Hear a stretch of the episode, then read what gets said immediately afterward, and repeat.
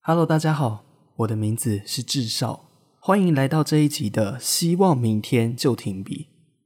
如果有人问我到底该如何写个悲伤的故事，只要在故事里面加上“本来可以”就好了。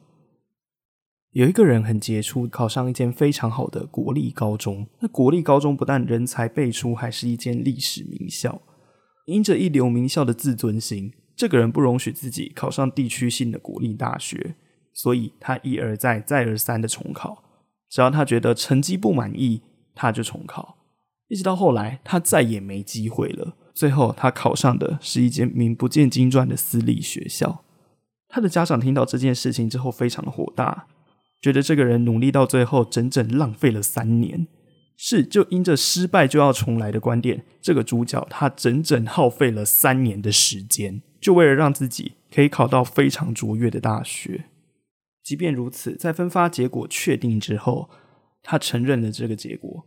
可是家长不能接受，他觉得如果本来可以，如果一开始就要考私立学校的话，那为什么非得要拖到第三年？如果觉得自己的实力就在那个区段，你就直接去读就好了。这个家长就越来越难过，他开始觉得是不是自己的教育方针出了什么问题？这从头到尾都与他的教育方针无关。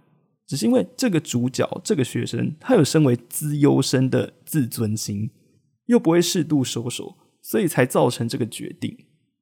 留下的只有一脸问号的家长，觉得明明本来可以，为什么不这样做？一部悲剧就这么诞生了。确实，在家长的眼中，这是一部悲剧，但是对主角当事人而言，他不一定觉得这是一场悲剧。我心想。这是他的成绩，他愿意为自己负责，这也没什么不好的啊。你们有没有看过一种人，他可以因着悲剧结局感到非常的难过，可是事实上他又不知道在难过什么？假设今天有某部剧的男女主角，他们非常相爱，他们本来应该在一起，可能因着一些意外或冲突，导致女主角离开了男主角的身边，然后他和另外一个比较糟糕的男主角在一块儿。这个时候，有一些观众心里是这样想的。你为什么不跟男主角在一起？那个男的那么坏，又抽烟、爱喝酒、又打架，而且他根本就不在乎你。你为什么要跟他在一起？观众越讲越激动，到最后就开始哭。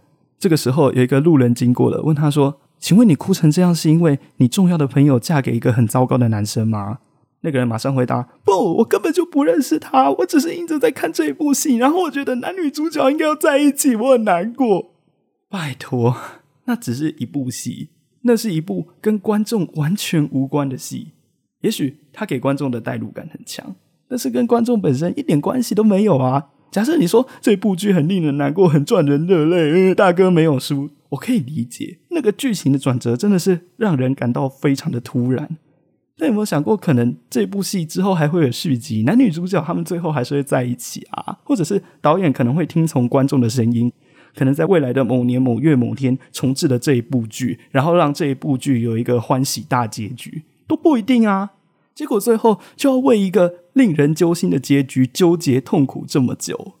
我们都不喜欢带有遗憾的结局，可是有没有想过，就是因为那个结局它本身有遗憾，所以它才能够一直留在观众的心中。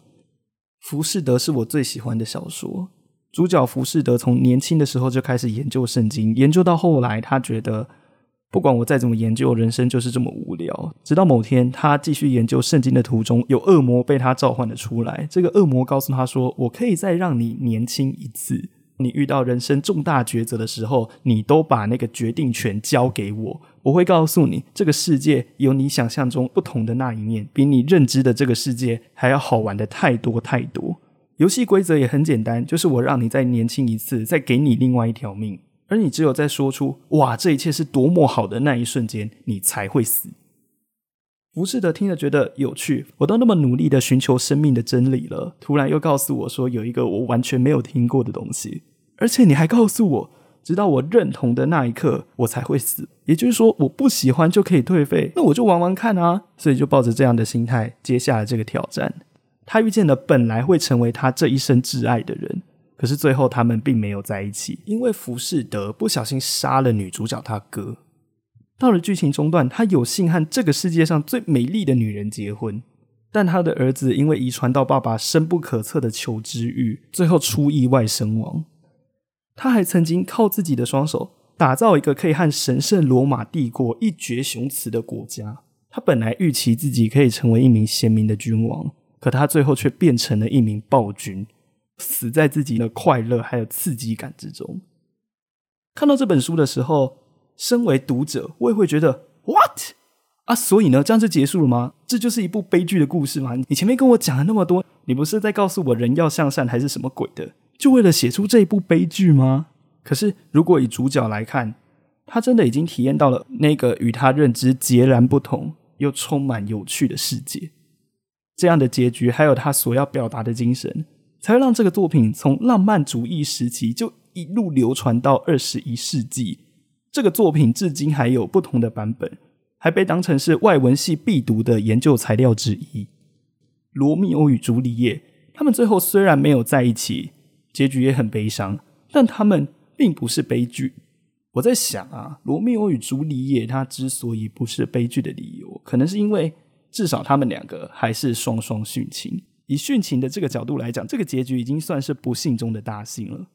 故事虽然很悲伤，但因着他的遗憾，故事有更多更多的层次，甚至让他永远活在读者的心中。对于故事创作的角度而言，这不是非常好的出发点吗？也许你会发觉，不是每个故事都是 happy ending，但它最终可能会是一个不落俗套的好作品。我们这一集就到这里，我们下集再见。